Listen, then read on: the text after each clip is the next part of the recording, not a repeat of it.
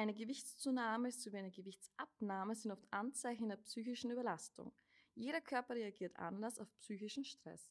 Vor allem kann ein Ereignis oder eine schlechte Phase einen den Appetit rauben.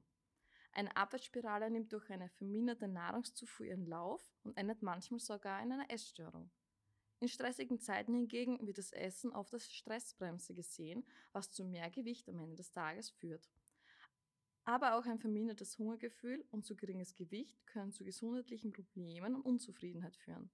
Welches Zusammenspiel hier der Darm und unser Kopf haben, erfährst du heute in dieser Podcast-Folge. Herzlich willkommen zu OmniTalk, der Podcast, der dich über deine Gesundheit aufklärt. Hallo und herzlich willkommen zur heutigen Podcast-Folge. Heute ist es wieder mal eine besondere Folge, weil wir haben einen Gast, die Anna von InstaHelp. Magst du dich mal kurz vorstellen? Hallo Florentina, hallo Alex. Ich bin die Anna, bin Psychologin und Mitarbeiterin äh, im Bereich Research and Development von InstaHelp, der Plattform für psychologische Online-Beratung. Freut mich, dass ich heute da sein darf. Danke, Anna, fürs Vorstellen. Wie ihr bereits gehört habt, ist auch unsere Alex wieder dabei. Und auch, wie bereits ich in der Einleitung schon erwähnt habe, geht es heute um den Kopf, Darm und das Gewicht. Jetzt habe ich mir gedacht, ich starte mal mit einer Frage an dich, Anna. Warum will man eigentlich Gewicht verlieren? Also warum möchte man Gewicht verlieren oder Gewicht verändern? Im besten Fall stehen gesundheitliche Aspekte dahinter, dass man einfach sich ausgewogener ernähren möchte. Und eigentlich scheitert es ja nicht an den hochwertigen Lebensmitteln. Die haben wir ja ähm, Gott sei Dank in unseren Breiten meistens sogar im Überfluss zur Verfügung. Und auch das Wissen ist in der Bevölkerung so groß wie nie zuvor, was gesunde Ernährung betrifft. Und trotzdem nehmen ernährungsbedingte Störungen wie eben zum Beispiel Übergewicht oder auch Folgeerkrankungen wie Diabetes zu. Und das ist interessant, dass die meisten Personen, nämlich 80 Prozent, wenn man sie fragt, wie sie sich, ähm, wie sie sich ernähren, ob sie auf, auf gesunde Ernährung und auf ausreichend Bewegung achten, 80 Prozent geben an, dass sie das machen. Wenn man sich das dann aber mit anderen Messmethoden anschaut, zum Beispiel mit einer Tagebuchstudie oder mit einem Schrittzähler, dann zeigt sich ein ganz anderes Bild. Das heißt, wir wissen zwar, dass es für uns gut wäre, sich ausgewogen zu ernähren, aber in der Umsetzung funktioniert es halt nicht so gut. Und Warum ist die Ernährung jetzt überhaupt so wichtig für die Gesundheit? Habe ich noch eine interessante Zahl mitgebracht. Ähm, wenn ein Mensch 70 Jahre alt wird, dann hat er im Laufe seines Lebens ungefähr 1400 Mal sein eigenes Gewicht gegessen. Und dann kann man sich vorstellen, ähm, wie stark die Ernährung den eigenen Lebensstil und die Gesundheit beeinflusst. Meistens ist es aber so, dass nicht der Gesundheitsgedanke Personen antreibt, Gewicht zu verändern, sondern eben ein Schönheitsideal, auf das man hinstrebt. Und so geben ca. 80 Prozent der Frauen und immer mehr Männer an, dass sie mit ihrem eigenen Gewicht oder mit ihrem Körper unzufrieden sind. Und da ist es auch meistens so, dass die Personen Gewicht verlieren möchten, obwohl es natürlich nicht weniger belastend ist, wenn man Gewicht zunehmen möchte, aber ähm, eben nicht kann. Du hast ja gerade angesprochen, dass sehr viele Menschen eher unzufrieden sind mit ihrem eigenen Selbstbild. Ähm, es wird von der Gesellschaft leider oft gesehen, dass schlanke Menschen gesund sind und Übergewichtige eher als krank bezeichnet werden. Warum ist das so? Mit Übergewicht wird noch mehr assoziiert, nämlich beispielsweise Trägheit oder Charakterschwäche. Und was verbinden wir denn eigentlich mit diesem schlanken Ideal? Wir denken, dass schlanke Menschen ein besseres, glücklicheres Leben haben. Ähm, wir erhoffen uns vielleicht, dass wir einen Partner oder eine Partnerin finden, wenn wir dann endlich das Wunschgewicht erreicht haben. Wir denken, dass wir beliebter und erfolgreicher sind und vielleicht auch Schönes einfach verdient zu haben. Wenn wir uns dann fragen, woher die Assoziationen kommen, können wir auch geschichtlich zurückschauen. Nämlich war es so, dass in Zeiten des Überflusses, wo Lebensmittel gut verfügbar waren, auch ein schlankes Schönheitsideal angestrebt worden ist, wohingegen in Zeiten, wo Hungersnöte waren, wo wenig Lebensmittel zur Verfügung waren, man auch eher ähm, ein Schönheitsideal angestrebt hat, wie man es vielleicht aus antiken Zeichnungen, Figuren und so weiter kennt. Und jetzt aktuell in der Zeit, wo Lebensmittel in unseren Regionen gut verfügbar sind, ist es auch wieder quasi ein Statussymbol, wenn man sich leisten kann, schlank zu sein. Sei es eben dadurch, dass man ähm, besseren Zugang zu qualitativen Lebensmitteln hat oder auch vielleicht zu wissen, wie gesunde Ernährung funktioniert. Und wir merken jetzt auch, dass auch zum Beispiel auf Social Media immer mehr diverse Körperformen äh, gezeigt werden, auch zum Beispiel mit dieser Bewegung, mit der, dieser Body Positivity Bewegung, zum Beispiel auf Instagram, ähm, wo wir auch sehen, dass es vielen Frauen und Männern auch Rückhalt gibt, dass äh, die unterschiedlichsten Körperformen sichtbar werden. Gleichzeitig wird es aber auch oft ähm, ausgenutzt von Unternehmen, zum Beispiel äh, im Verkauf. Häufiger begegnet man aber in, auf Social Media so idealisierten Körpern. Und ich habe zum Beispiel auch eine wissenschaftliche Arbeit zu dem äh, Thema geschrieben, wie ähm, sich körperbezogene Ängstlichkeit und die wahrgenommene Attraktivität von Frauen äh, verändert, wenn sie diesen idealisierten Bildern ausgesetzt sind. Und zwar waren das ähm, klassische Instagram-Pics, jetzt mal von Frauen, ähm, die sehr schlank und sehr trainiert sind. Und es hat sich gezeigt, dass innerhalb weniger Minuten, die diese Frauen diesen Bildern ausgesetzt waren, ähm, sich die wahrgenommene Attraktivität verringert hat. Sie haben sich weniger schön gefühlt und attraktiv gefühlt und sie haben mehr Ängstlichkeit in Bezug oder Ängstlichkeit oder Unsicherheit in Bezug auf ihren Körper gehabt. Aber vielleicht gehen wir noch einmal einen Schritt zurück. Ähm, und Ernährung. Aber da muss ich jetzt kurz einwenden. Ich glaube, dies, das, was du gerade beschrieben hast, das haben wir doch alle schon mal durchgemacht, oder? Am Abend, wenn wir im Bett gelegen sind und durch Instagrams gescrollt haben und dann jemanden gesehen haben, den wir besonders hübsch gefunden haben, eine Dame, eine Frau. Dann hat uns das, unser Selbstbewusstsein durch etwas verbindet, oder? Absolut. Nämlich soziale Medien schaffen einfach diesen Instant-Vergleich. Also soziale Medien und sozialer genau. Vergleich, die hängen eben so nahe zusammen. Und eigentlich ist es uns jetzt 24-7 möglich, uns mit den verschiedensten Menschen aus, ganzer, aus der ganzen Welt zu vergleichen. Mit den schönsten der Welt eigentlich. Genau. Aber wenn wir jetzt noch mal einen Schritt zurückgehen, haben wir auf jeden Fall gesehen, dass Ernährung mehr ist, als einfach nur sich Nahrung zuzuführen. Und obwohl in unserer Gesellschaft das oft zum Beispiel Übergewicht mit zu wenig Disziplin assoziiert ist, wissen wir nach neuesten Erkenntnissen, dass es auch viele physiologische Ursachen gibt, zum Beispiel in der Hormonregulation oder im Zuckerstoffwechsel. Ich glaube, da kann dir Alex noch einiges dazu erzählen. Ja, genau. Ähm, das waren jetzt eher mal die ähm, Perspektiven aus der psychologischen Sicht. Jetzt wäre es natürlich spannend, wenn wir dann zum Darm zurückkommen, Alex. Was hat denn der Darm mit dem Gewicht und mit der Psyche zu tun? Ja, sehr viel, muss ich sagen. Also da ist die Wissenschaft schon wirklich dabei und wirklich dran. Äh, und es kommen immer wieder neue Aspekte auf. Und fangen wir beim Beginn an. Also je nachdem, wir leben ja nicht alleine in unserem Körper. Also wir haben hier einzelne kleine Helferchen, unsere Darmbakterien, die uns ähm, helfen. Und je nachdem, wie unser Mikrobiom, also diese Gesamtheit von unseren Mikroorganismen in unserem Körper aufgestellt ist, und man spricht ja auch von der Diversität, also von der Vielfalt unserer Bakterien, desto mehr Einfluss haben wir natürlich auch auf unser Wohlbefinden. Und die Besiedelung von unserem Darm, die beginnt schon wirklich sehr früh. Also man geht hier ähm, wirklich zurück zur Geburt. Und je nachdem auch, wie die Geburt stattfindet, hat es wiederum Einfluss auf unsere erste Besiedelung. Ähm, wenn wir hier zum Beispiel unterscheiden, äh, wie, zum Beispiel eine vaginale Geburt, dann äh, kommen wir als Babys äh, direkt mit äh, den Vaginalbakterien zum Beispiel von unserer Mutter, aber auch natürlich aufgrund dessen, dass hier die der Darmausgang mit auch dem äh, Scheiden, mit der, äh, mit der Scheide halt sehr eng im Kontakt steht, auch mit Darmbakterien in Kontakt. Und das ist quasi mal die erste Besiedelung, die ich dann als Baby mitbekomme. Zum Beispiel Lactobacillen oder Bifidobakterien, die hier mitgegeben werden.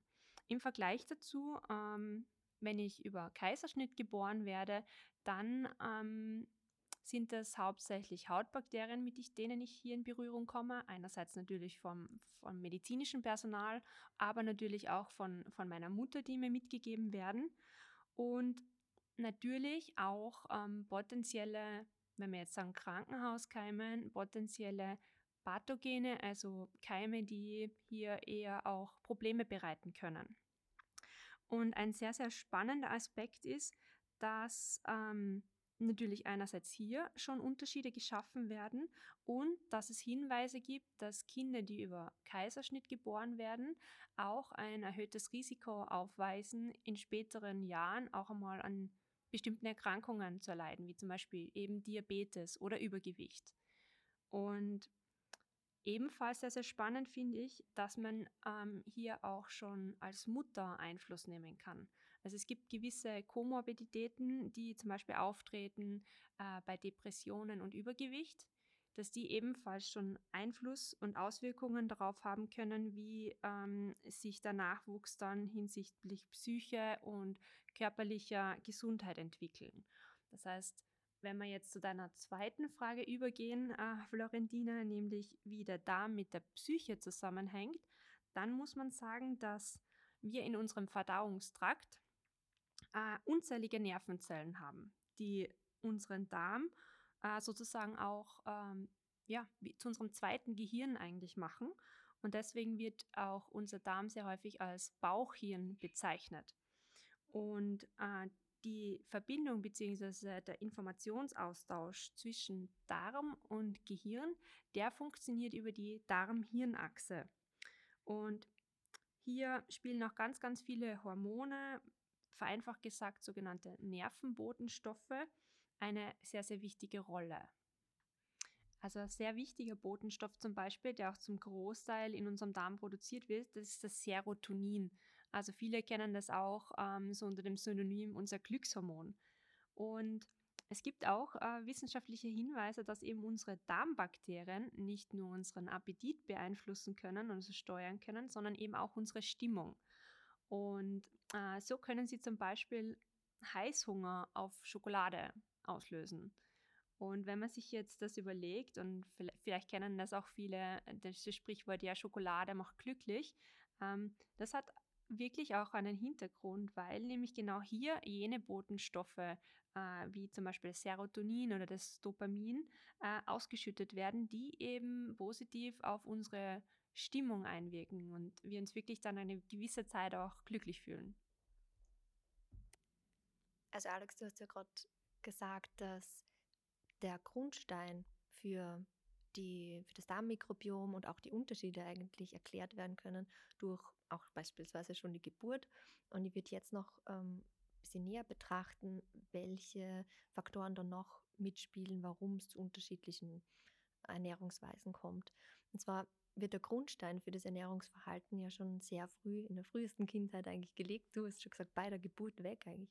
Eigentlich wahrscheinlich auch schon im Mutterleib, kann ich mir vorstellen. Und ähm, wenn man sich dann anschaut, dass Kinder ja auch gerne von sich von den Eltern was abschauen oder von Geschwistern und Gleichaltrigen, dann äh, übernehmen die oft auch schon, ob ein Lebensmittel eben quasi gemocht wird oder nicht. Ganz klassisch hat man so das Bild vor Augen, dass Kinder kein Spinat essen, wobei wir ja wissen, also dass das wirklich nicht am Geschmack des Spinats liegt, sondern einfach daran, dass dieses, ähm, diese Vorstellung, dieses, dieser Stereotyp vielleicht sogar gegenüber dem Spinat vorherrscht. Und Kinder brauchen nämlich ähm, eine gewisse Anzahl an Wiederholungen, indem sie mit einem Geschmack in Berührung kommen, ähm, um überhaupt einmal quasi zu entscheiden, ob sie das mögen oder nicht. Und je öfter sie einfach was ausprobieren, ähm, desto eher gewöhnen sie sich an den Geschmack und greifen auch später im Leben wieder zu diesen Lebensmitteln.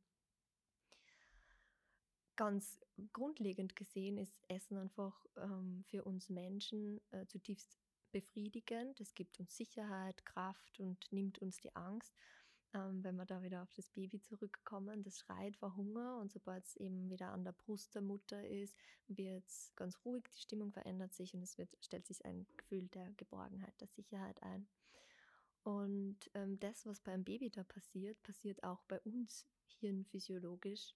Wenn wir essen, dann wissen wir, dass wir eine Zeit lang überleben können und es nimmt uns diese existenzielle Angst vor dem Verhungern. Das heißt, ähm, das sind einfach starke Emotionen, auch mit dem Essen verknüpft, auch aus evolutionsbiologischer Sicht. Und dann kommt aber noch ein neuerer Aspekt dazu, dass wir Menschen essen, auch um zu feiern oder um uns zu belohnen, um uns zu entspannen oder zu trösten. Und diese Ausdrucksformen gehören auch einfach zu einem normalen menschlichen Essverhalten dazu. Außer, und dann wird es problematisch, wenn wir keine Handlungsalternativen mehr haben. Also wenn wir zum Beispiel gar nicht mehr wissen, wie wir uns anders trösten können, ohne Schokolade zu essen oder fettiges Essen zu uns zu nehmen.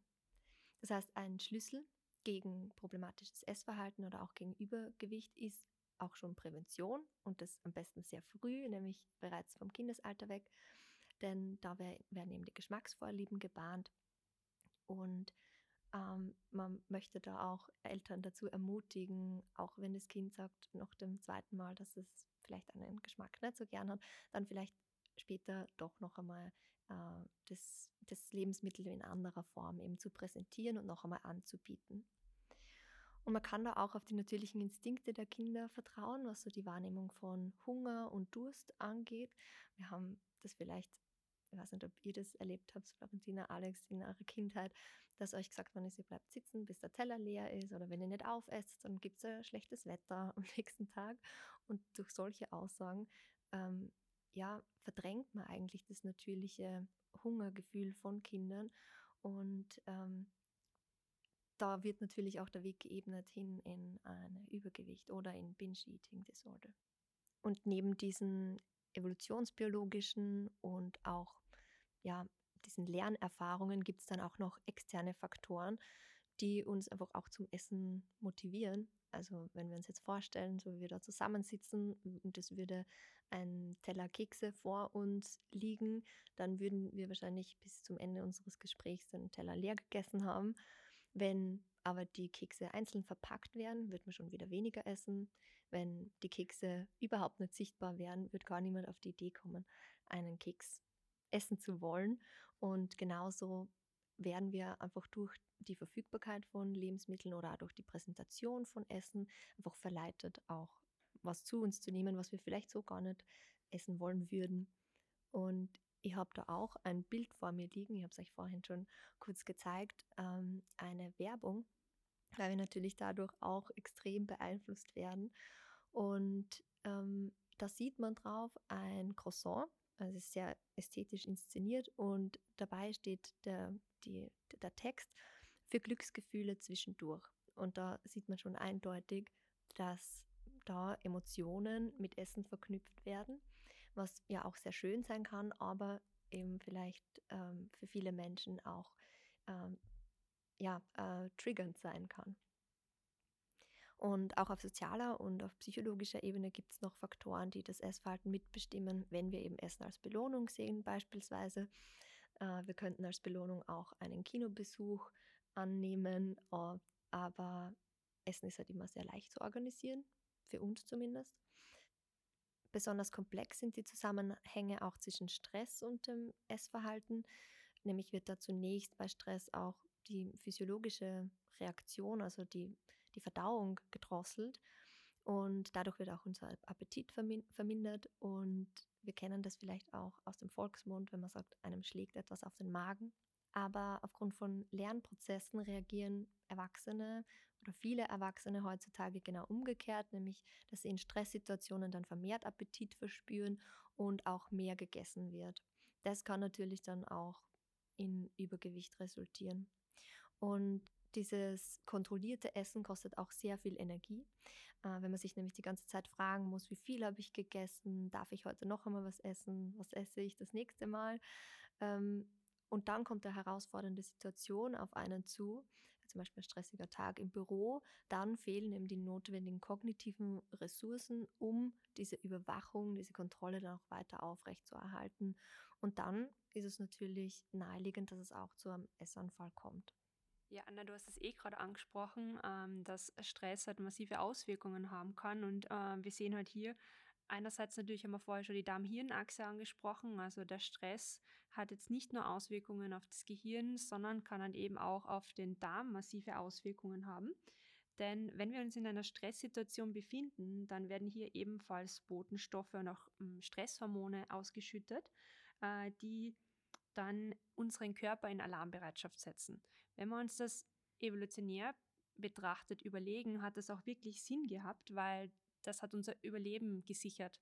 Wenn wir jetzt äh, von irgendwas angegriffen worden sind, wie zum Beispiel von einem wilden Tier oder so, dann mussten wir natürlich schnell weglaufen. Das heißt, es wurden jene Organe durchblutet, die wir in dieser Situation benötigten, wie zum Beispiel unser Herz, unsere Muskulatur und jene Organe, die wir in dieser Situation nicht gerade benötigten, äh, wie zum Beispiel den Darm, ähm, die werden dann minder durchblutet. Ähm, wenn wir uns jetzt aber in einem Dauerstress oder halt wirklich lang anhaltenden Stressphase befinden, dann ähm, kann diese Minderdurchblutung und diese Überflutung von ähm, Botenstoffen und Stresshormonen eben auch dazu führen, dass unser Darm löchrig wird, also sogenannte Leaky Gut entsteht. Und zwar kann man sich das so vorstellen, unsere Darmzellen, die sind ganz fest verankert, die liegen quasi nebeneinander und haben sogenannte Verbindungsproteine, die die eine Zelle mit der anderen Darmzelle fest verbinden. Und ähm, wenn jetzt eben so Stressphasen, also Stress oder auch andere Faktoren, äh, können das begünstigen, dass diese Verbindungsproteine dann gelöst werden. Dadurch entsteht, wie gesagt, dieser löchrige Darm und somit können auch ähm, dann Toxine oder also Giftstoffe, äh, Krankheitserreger in das Innere gelangen. Und darunter, da befindet sich unser Immunsystem. Und unser Immunsystem wird damit natürlich gereizt, ist äh, massiv in Alarmbereitschaft, die Entzündung wird immer weiter vorangeschritten und das ist auch dann das, was wir spüren. Zum Beispiel in Müdigkeit, Abgeschlagenheit, äh, Infektanfälligkeit oder auch zum Beispiel mit gewissen Nahrungsmittelunverträglichkeiten, Erkrankungen, die werden alle eben durch dieses ähm, Leaky Gut begünstigt. Und äh, du hast es vorher eh auch schon angesprochen, auch äh, quasi die Ernährung. Also man sieht auch äh, sehr eindeutig äh, in Studien, dass eben die Darmflora von Menschen mit äh, psychischen Erkrankungen ähm, eine andere Zusammensetzung haben, also auch in der Vielfältigkeit wesentlich geringer sind als wie jene Menschen, die gesund sind.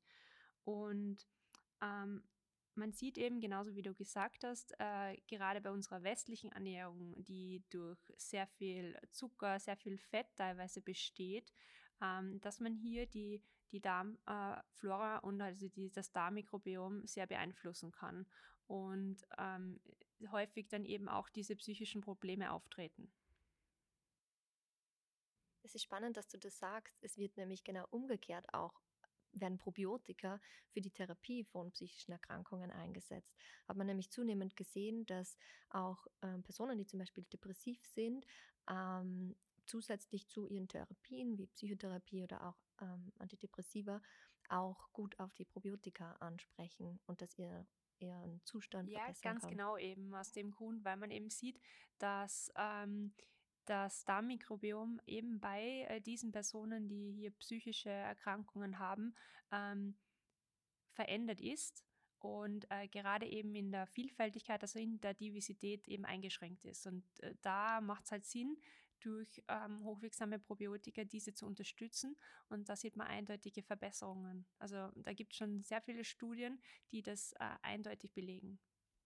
Anna, du hast ja gerade einen sehr wichtigen Begriff fallen lassen, und zwar Probiotika. Alex, könntest du uns mal erklären, was es genau ist? Ja, also äh, Probiotika, also sind probiotische Bakterien, sind lebende Mikroorganismen, die halt uns Mensch einen gesundheitlichen Vorteil bringen, wenn sie in einer ausreichenden Menge halt in den Darm gelangen. Da ist es halt auch wirklich äh, wichtig, dass sie bestimmte Voraussetzungen erfüllen. Also sie müssen wirklich den Nachweis haben, dass sie eine gesundheitsfördernde Wirkung äh, erfüllen, dass ähm, sie zum Beispiel Milchsäure produzieren können oder auch Substanzen, die bakteriozide oder bakteriostatische Wirkung haben. Und sie müssen natürlich auch ähm, die Fähigkeit besitzen, die Magenpassage zu überleben und ähm, natürlich auch sich im Darm dann vermehren können. Also die Vermehrungsfähigkeit muss ebenfalls gegeben sein. Natürlich ist es auch wichtig, dass sie genetisch stabil sind, damit man eben äh, krankmachende Mutationen oder so ausschließen kann. Ähm, Probiotika zum Beispiel, die mehrere Bakterienstämme enthalten, werden als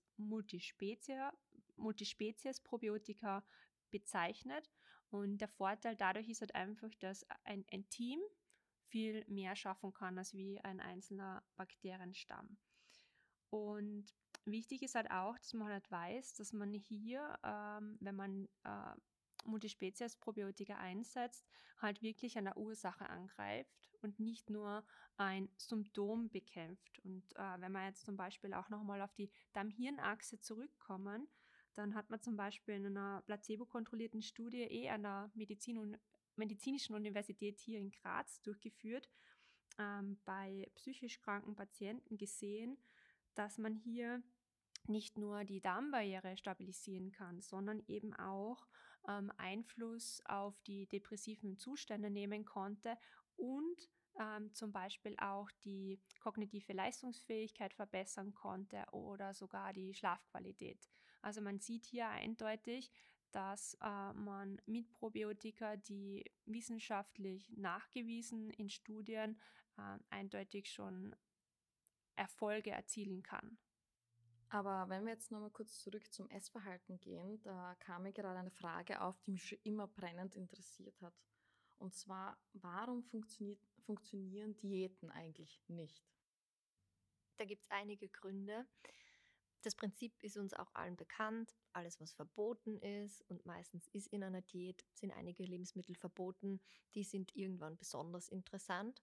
Vor allem in ja, in stressigen Momenten oder vielleicht in Momenten, wo man halt schwach wird, ähm, aus, aus der Sicht eines Diätgehirns natürlich, ähm, sind diese Lebensmittel dann besonders interessant. Auch denkt man sich oft, dass man ab morgen beginnt, äh, ab morgen wirklich, aber heute gönnt man sich dann noch einmal was, auch die sogenannte Morgendiät.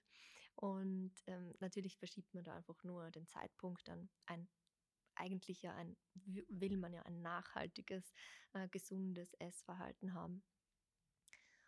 Und wenn eine Diät dann auch nicht gelingt, dann nehmen wir das meistens auf unsere eigene Kappe, nämlich äh, wir haben ein schlechtes Gewissen und wir üben Selbstkritik.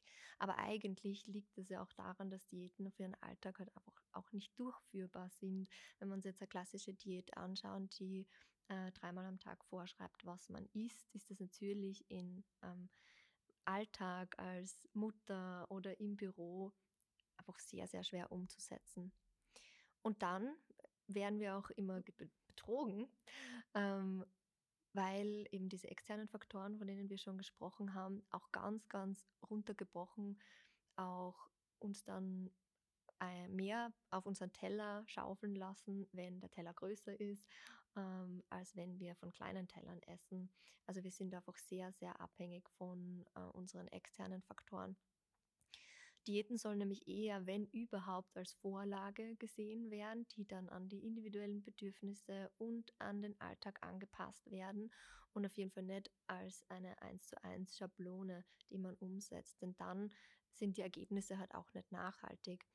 Ähm, zum Beispiel geben ähm, 90 Prozent der Menschen an, dass sie schon einmal bei einer Diät gescheitert sind.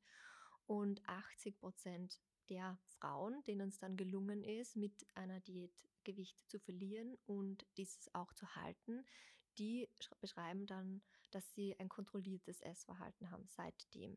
Und das auch ihr Leben lang dann, wenn sie das nämlich halten wollen, das Gewicht. Und Folgen von so einem stark kontrollierten Essverhalten können dann auch äh, Essstörungen sein, wie Orthorexie oder Bulimie oder Anorexia. Und solche Diäten sind auch, ja, ähm, können auch dazu beitragen, dass wir auch weniger Lebensqualität empfinden, nämlich Essen ist immer mit einer Genusskomponente verbunden. Und wenn wir uns jetzt bei äh, gesellschaftlichen ähm, Treffen auch noch immer Sachen verbieten, dann kann unser, unsere Lebensqualität, unsere Genussfähigkeit, einfach unsere Lebensfreude auch ähm, sehr stark darunter leiden.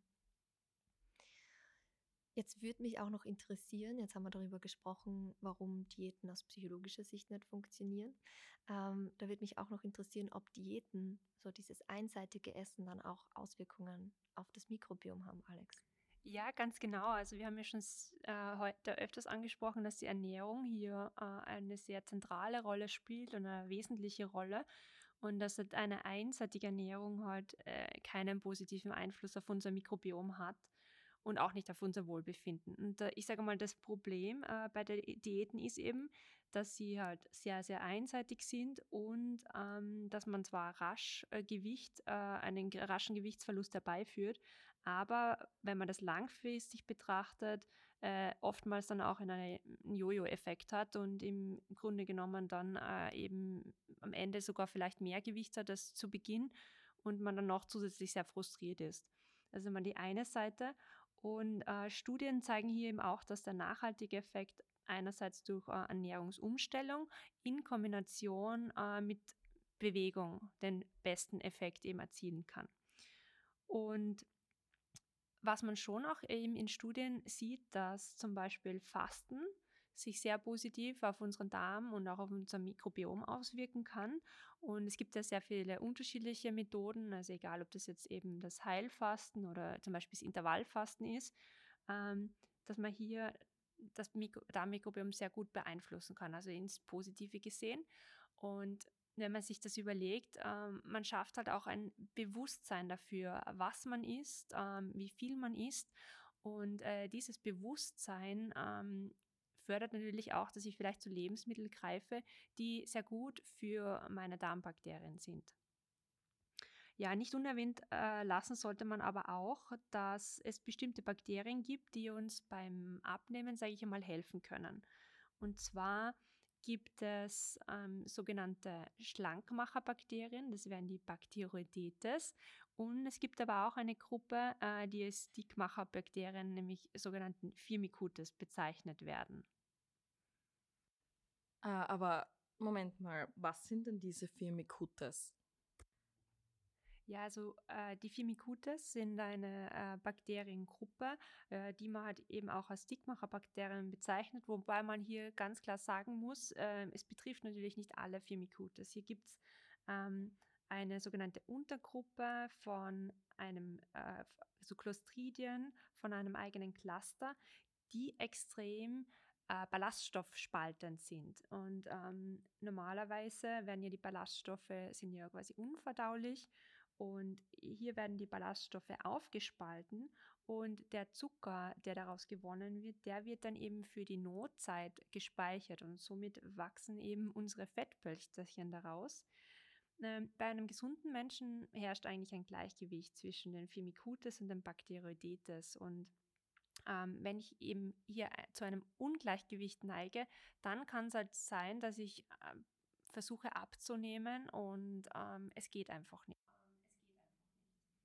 Wie kann ich denn herausfinden, ob mein Mikrobiom in der Hinsicht im mhm. Gleichgewicht ist? Da könnte man zum Beispiel eine Stuhlanalyse machen. Also ähm, wenn, wenn äh, man nicht genau weiß, ähm, gibt es hier Beschwerden, dann kann man dieses Verhältnis, also die, die, ja, dieses Verhältnis bestimmen lassen und ähm, die Stuhl, also eine Stuhlanalyse gibt halt generell Aufschluss. Es kann zum Beispiel auch Parameter bestimmt werden. Einerseits, inwieweit quasi Bakterien fehlen, wie also quasi die Zusammensetzung der Bakterien im Darm ist, aber auch zum Beispiel Entzündungsfaktoren, äh, die mitbestimmt werden ähm, oder auch Faktoren über die Schleimhaut, wie dieser intakt ist, werden hier ebenfalls mitbestimmt.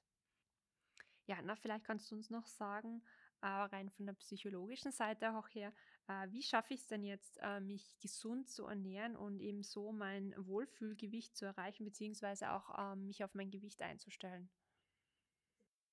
Das Wichtigste ist einmal, dass man die Ausgangssituation analysiert, also wo stehe ich und wo möchte ich hin und vor allem auch warum möchte ich dorthin und sich dann nicht einfach ja, blind quasi diesem ähm, Abnehmen und quasi den Dingen, die man vielleicht auf Social Media sieht, eben so hinzugeben und auch ganz eben ganz bewusst Bewusstsein zu schaffen dafür und äh, diese Diätmentalität ablegen, auch wenn das heißt, dass man zum Beispiel Social Media aussortieren muss.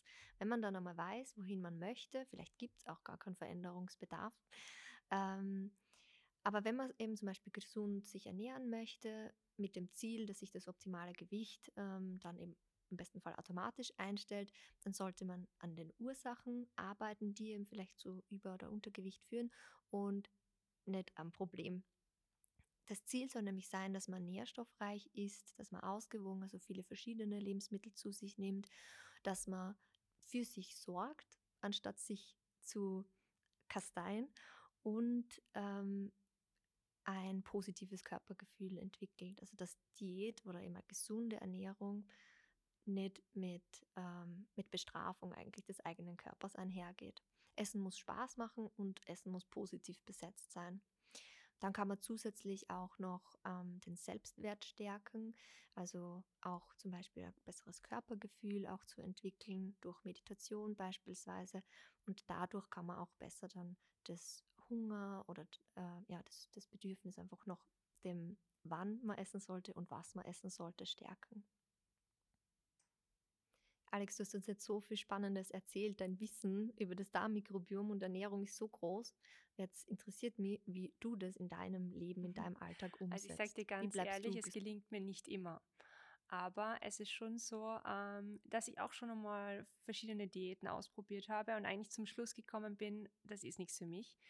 Und ähm, nachdem ich auch sehr viel Sport mache und äh, das mit der Arbeit nicht immer äh, vom, von dem Essen her leicht zu kombinieren war, war ich damals an einem Punkt und habe mir auch ernährungsberatungstechnisch ähm, Hilfe gesucht, um mich hier noch einmal weiter auch zu informieren, Tipps zu holen, wie ich das machen kann. Und ich schaue, dass ich sehr ausgewogen mich ernähre, also sehr bunt zu essen. Das war auch der, der Tipp ähm, je bunter der Teller, desto besser ist es. Und ähm, jetzt auf das Darm, auf unseren Darm betrachtet, gibt es ja auch ein paar Sachen, auf die man achten kann. Also zum Beispiel Ballaststoffe sind sehr, sehr wichtig für unsere Darmbakterien. Ähm, es gibt auch, wenn wir vorher haben wir gerade die Bakteroidetes angesprochen, die haben ein gewisses Lieblingsfutter, nämlich zum Beispiel Apfelpektin. Ähm, darauf kann ich zum Beispiel achten. Oder ähm, ich mache es zum Beispiel so, ich esse in der Früh immer einen Borage. Ähm, das sind zum Beispiel auch geschrotete Leinsamen enthalten, da sind Nüsse enthalten, weil die sind, also, also Walnüsse vor allem, die haben ja auch sehr viele Nährstoffe, die auch zum Beispiel fürs Gehirn sehr, sehr wichtig sind. Und ich gebe immer einen äh, Teelöffel Honig dazu, also ein bisschen eine Süße ähm, und natürlich Honig auch ähm, sehr viele positive Eigenschaften hat. Ja, und äh, von, von, von, weil wir auch das Fasten angesprochen haben, ich mache also eine Art Intervallfasten. Also ich schaue immer, dass ich halt ähm, so um 17, 18 Uhr das letzte Mal esse, bis halt in der nächsten Früh, äh, nächsten Tag in der Früh. Ähm, das habe ich einfach gemerkt, dass das mir sehr gut tut. Das heißt jetzt nicht, dass es für alle gilt, und das ist, glaube ich, auch ein sehr, sehr wichtiger Punkt. Man muss einfach für sich selbst den Weg finden, der passt, äh, der einerseits zu, zu einem selbst passt, aber zum Beispiel auch zum Beruf passt, ähm, je nachdem zu den Hobbys passt, was man noch zusätzlich macht. Und also ich denke, dass es sehr, sehr wichtig ist, halt sich auf sich selbst zu hören. Ja, also das sind so ein paar Tipps, die ich mitgeben kann. Und ähm, was ich natürlich auch äh, mache und was, wo ich auch gespürt habe, dass es sehr, sehr gut tut, ähm, sind eben Probiotika, die ich selbst einnehme. Das war ja mal ein schöner Abschluss. Danke, liebe Anna, fürs Kommen. Danke, Alex, dass du heute diesen Podcast wieder mit uns aufgenommen hast. Falls ihr noch Fragen habt zu diesem Thema oder anderes Thema, könnt ihr uns gerne kontaktieren, denn wie immer findet ihr unsere E-Mail-Adressen in den Show Notes. Auch in unseren Podcast-Notes könnt ihr noch, findet ihr die Links zu unseren Webseiten. Natürlich werden wir auch einen Link von InstaHelp hinterlegen, dass ihr euch da auch weiter informieren könnt. Falls ihr euch allgemein über das Thema Darmgesundheit oder Probiotika weiter informieren möchtet, könnt ihr gerne unsere Webseite besuchen. Ihr könnt unseren Newsletter abonnieren, dann können wir euch immer wieder neuesten Informationen zukommen lassen. Ebenfalls findet ihr uns auf verschiedenen Social Media Kanälen. Wenn ihr uns dort abonniert, dann seht ihr dort immer unsere neuesten Produkte und auch Informationen bestimmten Themen. Wir freuen uns aufs nächste Mal. Danke fürs Zuhören und bis bald.